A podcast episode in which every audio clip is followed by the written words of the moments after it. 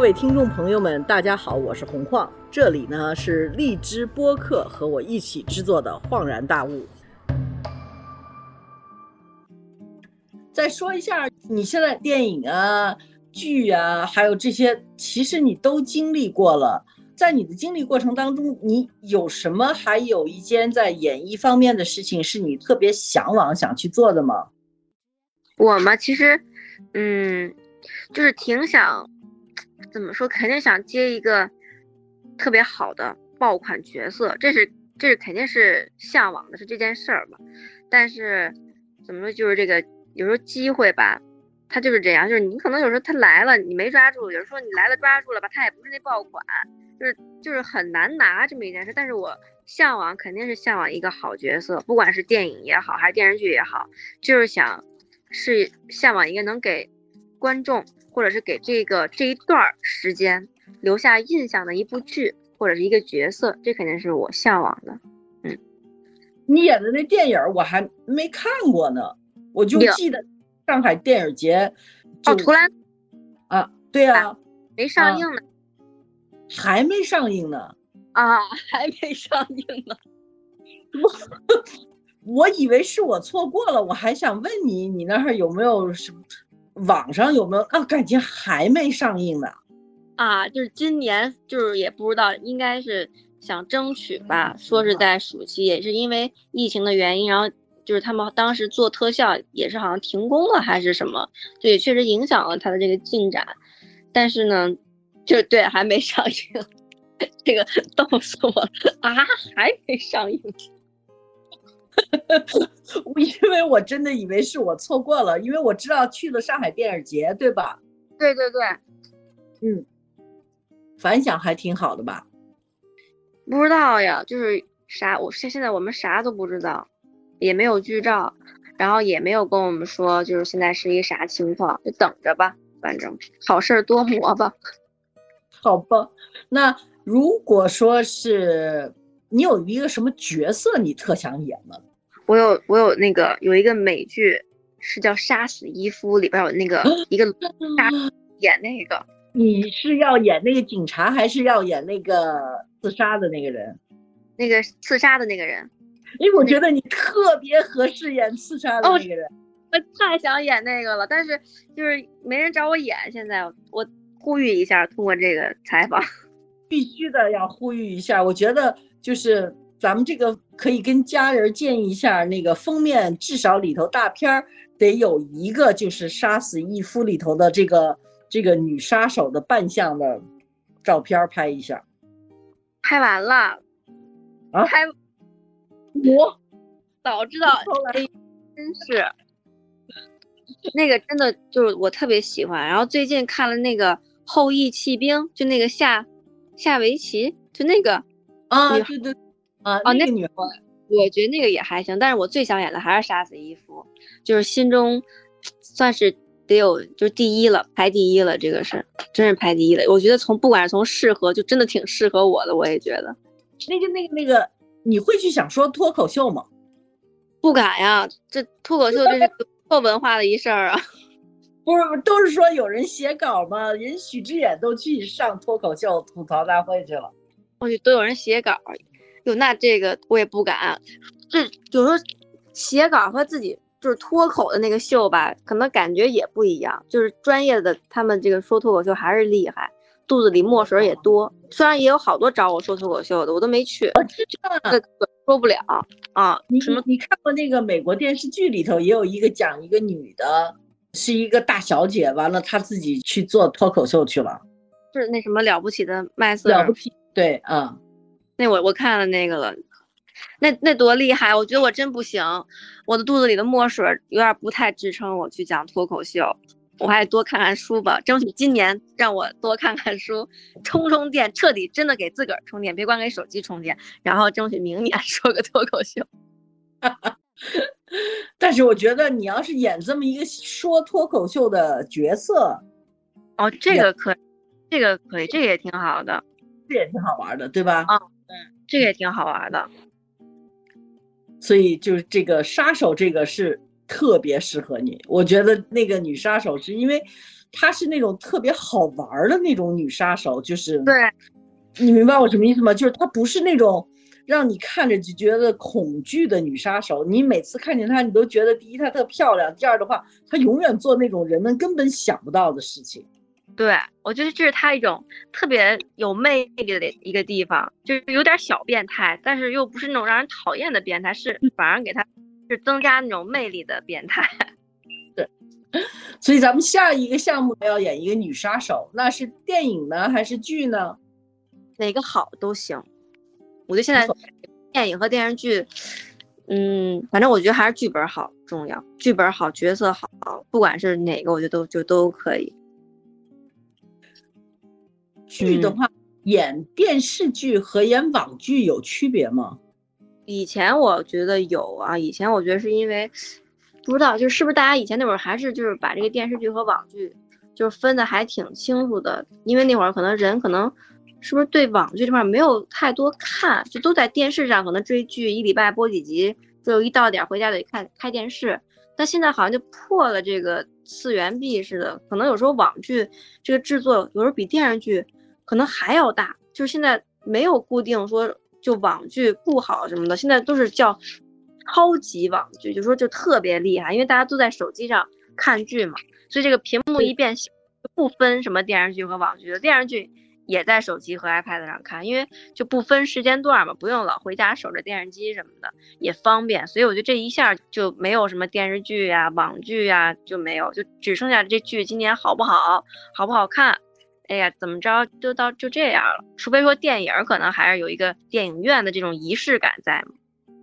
你有一个最期待合作的演员吗？我吗？嗯，那抱一抱我身边的大腿吧，贾玲姐和沈腾哥。好吧，贾玲姐，贾玲现在是真是特别特别红。嗯，太厉害了。嗯。是的，啊，那除了他们两个人以外，那你有没有小说什么的你看过的，就特想把它自己去做一个制作，或者是把它翻成一个剧本？有，但是不知道这可能有点不太现实吧，因为我看那小说就是悬疑的那种，有一个小说叫《流星之绊》，是东野圭吾写的，那个小说我就特喜欢，然后还有一本。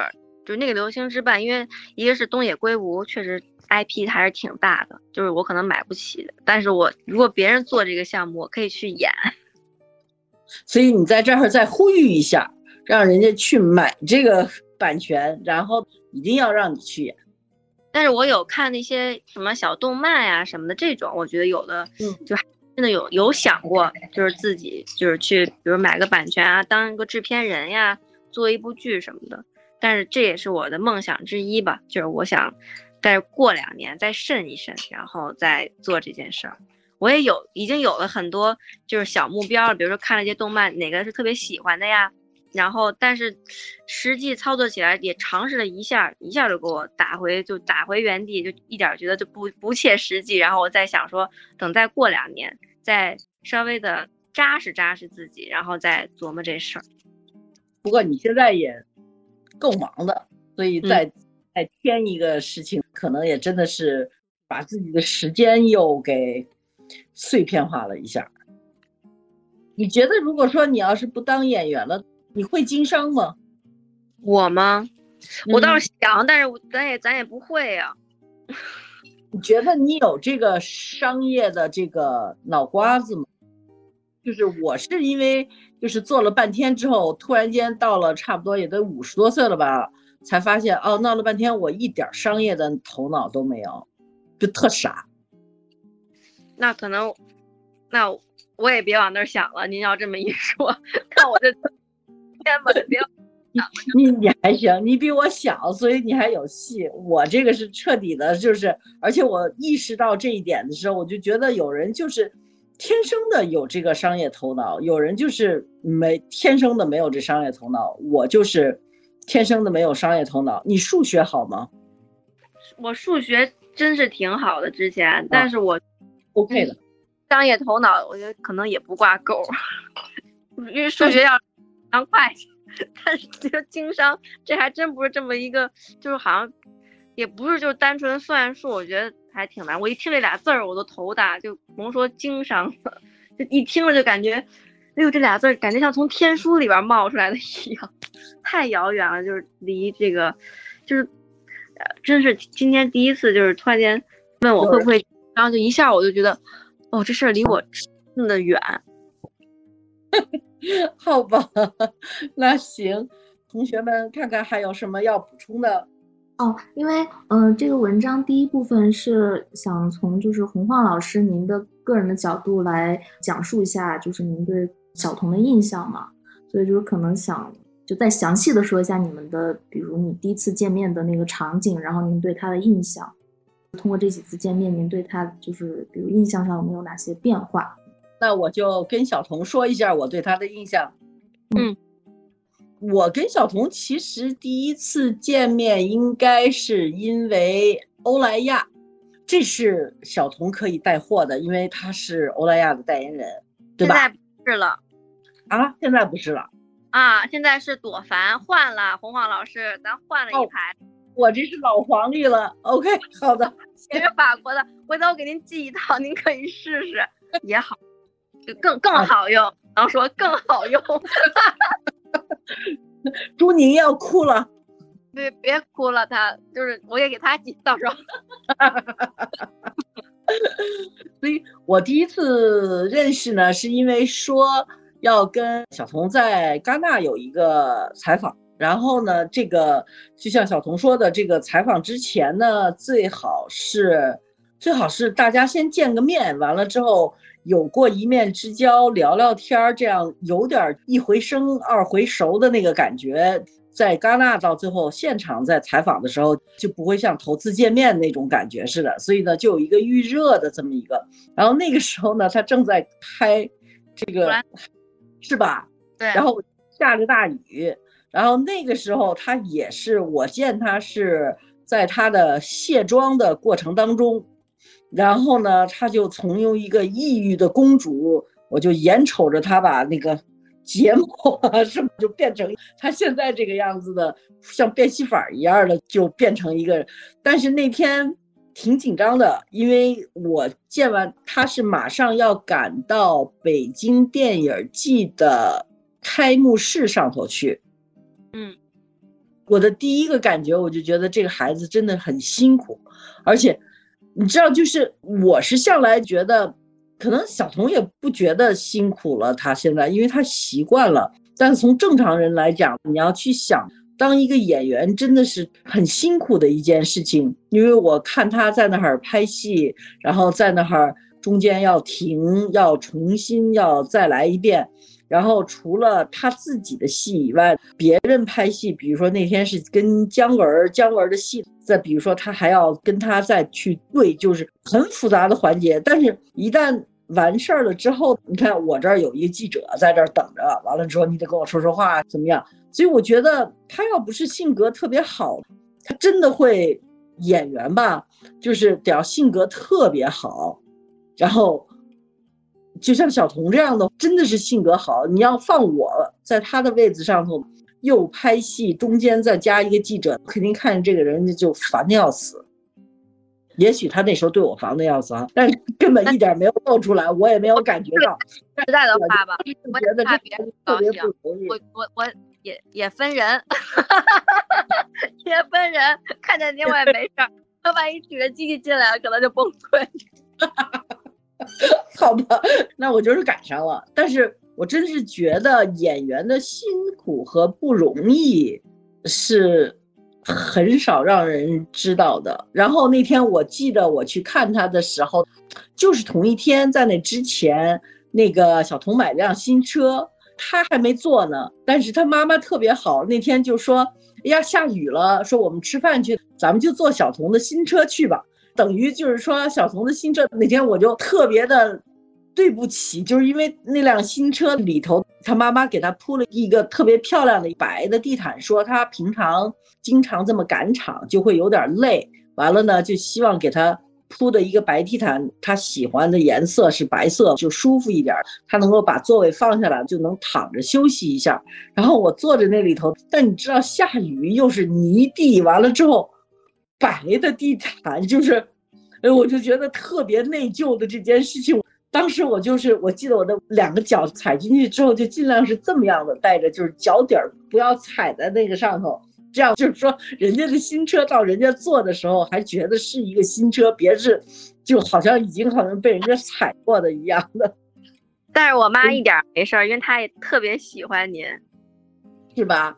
不是你妈让我去坐的那个车，但是我心里头真是觉得，我说啊，你妈跟我说来着，说小童还没看见这车呢，说小童还没坐过呢，说我就是觉得他辛苦，完了之后呢，他说我给他买一个稍微他椅子能够躺下来点儿，能靠一靠的，在换场的时候，所以我就觉得这份辛苦真的是从小就有付出，还是挺不容易的一件事情。我的印象第一就是说，他能。就这么连轴转的这种样的，需要在人前去保持一个特别好的状态，我觉得是超级不容易的一件事儿。第二呢，我觉得小童是一个特别懂事儿的孩子，因为我记得跟他采访的时候呢，就说到了好多他小时候的事儿。比如说他上学的事儿啊，还有什么事儿？而且他不是那个自己特别有明星意识的这么一孩子。你就看到现在我们两个人谈话，就他就觉得我就跟一阿姨聊天呢，就没别的。就是你看听他，就是我采访他的时候，在戛纳的时候，他也是说他小时候上学呀，教一个女同学啊。这个女同学说：“哎，你是不是好像演过什么？我记得你给我讲过这个故事，就是。”说，哎，你是不是演过那什么？然后他说，啊，对我就是演那什么的。但是他并不觉得这是个事儿，他就觉得这个是他的职业，或者是他向往要去做的一件事情。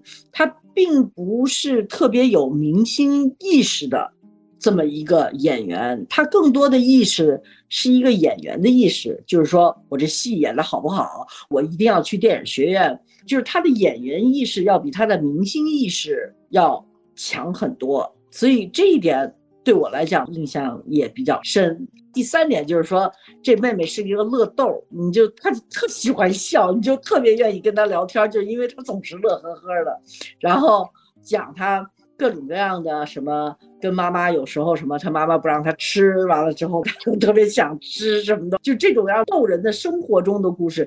你比如说，她说她去护国寺什么偷吃什么豆浆啊、咸豆浆啊什么的，这豆浆。豆汁儿啊什么，我特别相信，就是因为，她就是一个特有烟火气的，就是一个特别享受生活，就对生活有感觉的这么一个年轻女演员，而不是一个特别明星范儿。就我跟你说一个区别，因为采访小童的同一年，我采访的那个法国的演员叫伊莎贝尔·阿沙尼。然后呢，伊莎贝尔·阿沙尼在法国是一个嗯巨星的那种样的，但是他可能年纪大了，但是他是一个有明星意识的，所以他一直是把头发是这样的，然后他一直是这么着，他永远是这个角度去看你的。然后呢，我跟他合影的一张照片也是他的墨镜，就是。到这儿，基本上你能看见他一溜眼睛，所以就是他坐那儿的时候，就特别让我意识到我在采访一个明星。但是我要跟小童聊天，就特别像我采访另外一个法国的女明星似的，也是年轻人，所以呢就比较随意。还有一个呢，就是我跟小童讲话就很像，我觉得你跟特别自信的人讲话，和特别 happy 的人讲话，和跟稍微不能说不自信，但是比较内向，比较内向，或者是他太顾及别人怎么看他的那种样的人的话就不一样。就比如说我和小图讲话哈，这个是一个打一个特别大的年龄差，我跟他讲话有时候就感觉到也是，呃，我不知道是不是跟小童同一年，但是好像是同一年。我还采访了那个美国的一个演员叫 Jane Fonda。那是八十多岁了，然后那个也是，但是他上来跟你讲话，和小童也是一样的，乐呵呵的，就一点事儿也没有。告诉我说说，我现在可忙了，我现在，而且他特逗，他吧喜欢自拍，所以呢，他上台的时候他自己在那儿拍。旁边人说他他为什么拿这个手机？他拿手机干什么？实际上他在那儿拍呢。然后后来我碰见柏林电影节的那个原来的那个主席说，他就是这样，他只要到任何场合去，他在被拍的时候，你放心好了，他拿着手机，他也在拍别人的，他也特别开心。然后就跟我讲，他现在他那次是好像正好也是赶上美国大选，然后他就挨着个的，他说他就去敲门去。然后呢，他就挨着个的在加利福尼亚敲门，说嘚嘚嘚，就敲敲门，你可不能选特朗普啊。然后他说挨着挨家挨户的敲门。我说你为什么要去做这件事儿呢？他说我觉得我一直是在政治上立场很明确的呀，所以我就要去做我做这这事啊，没关系啊，这个我有义务。就是他对他自己作为一个有影响力的人的对社会的义务和小童是一样明显的。但是同时，你也要知道，Jane Fonda 也是出自于一个演员世家的，而且从小的家教，我想跟小童是很相似的。这两个人的相似是我没有想到的，但是在我采访他们过程当中，我是有这个感觉，就是你知道，就他放松，我就放松。但但是你要碰见一个不放松的。我有两个事情要做，一个是作为采访的人，我得让人家放松，我就想着法儿的，就是去做点什么让别人放松的事儿。我要是跟小童说话，或者跟 Jane Fonda 说话呢，我特别觉得好像是就是聊天，就特轻松，然后我自己吸收到的东西也特别的自然，就特别多。所以我是觉得我对小童的印象是这个，然后呢。我是一直特别期待看到他演的这个电影，因为我们是第一次结缘，也是因为这个电影。呃，很遗憾，这个电影到现在还没公演，这个是我真的是没想到的一件事情。我以为我还一直想我错过了，我今天一定要问你，我到哪儿我能看到这个电影？看来你也没有看到这个电影了，所以我没看到呢，一点消息都没有了。现在，好吧，那我们就等吧。嗯。嗯，我们耐心等待。嗯，好的，好的。那个同学们还需要什么吗？嗯，小童这边有还有什么问题想问红浩老师吗？我想要给我推荐本书吧，让我充个电。一本书哦，最近有一本书叫《沉默的病人》。哦，这没听过，可以去看看。的那种就是这是一个学，我想想啊，等一下，我想想啊，这他是一个希腊生的，然后在英国长大的一个人，但已经翻译成中文了。然后呢，这是他的第一本小说，是一种那种跟那个《Killing Eve》就是杀死伊夫的那个不一样，但是是那种。特别心理学去讲一个女人，我觉得这个女主角也是蛮挑战的。这个故事是讲这个女主角是一个画家，然后她被判她杀了她自己的丈夫，但是在她被逮捕的那一刻开始，她就再也不说话了。哦。然后有一个心理学家呢，就去治疗他，就一定要把他的嘴巴打开，就讲的是这么一个故事，还挺精，还挺好看的。我都买来可以看一看，这是我的第一本充电的书。嗯，就就还挺好看，叫《沉默的病人》。沉默的病人，好嘞。OK。好，我追加两个问题，因为洪浩老师那会儿不是问小红说。呃，他有没有考虑过去参加脱口秀吗？其实我也很好奇，洪晃老师有人来找你参加脱口秀吗？没有，我天天报名，但是没人找我。所以您还是挺那个呃，喜欢去去关注脱口秀，以及去呃，对这个对这个领域还挺好奇的。没有，因为我是。基本上长大的时候是看那个美国的晚间的脱口秀，从大学一直这么看过来的，所以什么，呃，周六晚上的那个 Saturday Night Live，周六晚上现场啊什么的这种样的戏，所以对那种东西就有一种不能说是向往，但是总觉得哦，好像跟我很熟似的。但是永远跟你很熟的事情，并不是你能干的事情。因为我前一阵子去了那个冯仑的《风马牛不相干》的那个节目，他们做了一个年终的晚会吧，算是。然后呢，我是参加他们的论坛部分，但是他们最开始一部分呢，是北托的一帮说脱口秀的人在那说脱口秀，真说的挺好的。然后呢，那个冯老板呢就觉得他也要试一试脱口秀。脱口秀是有人给他写词儿的，我才知道，就是我我以前也知道，但是我一直以为，如果你说脱口秀，就得你自己写词儿，但实际上是别人给你写词儿，你知道吗？所以呢，就冯老板呢也说了一个脱口秀，完了我看了冯老板的脱口秀，我就知道，就是不是所有人都能说脱口秀的。那您后面就你有关注，比如说现在的一些脱口秀节目吗？国内的？我觉得那个许志远的脱口秀说的不错呀。行，然后我那因为您是经常在微博上回复就是网友的一些提问嘛，那您在就是比如说提问的这些问题里面，一般会挑哪一类的去回答？就是是您有一个这样一个标准在吗？有的。我第一步回答我自己没有答案的问题，就是说看了之后，我也觉得我根本没有任何观点，没有任何东西可输出的这种样的问题，我就不会回答的。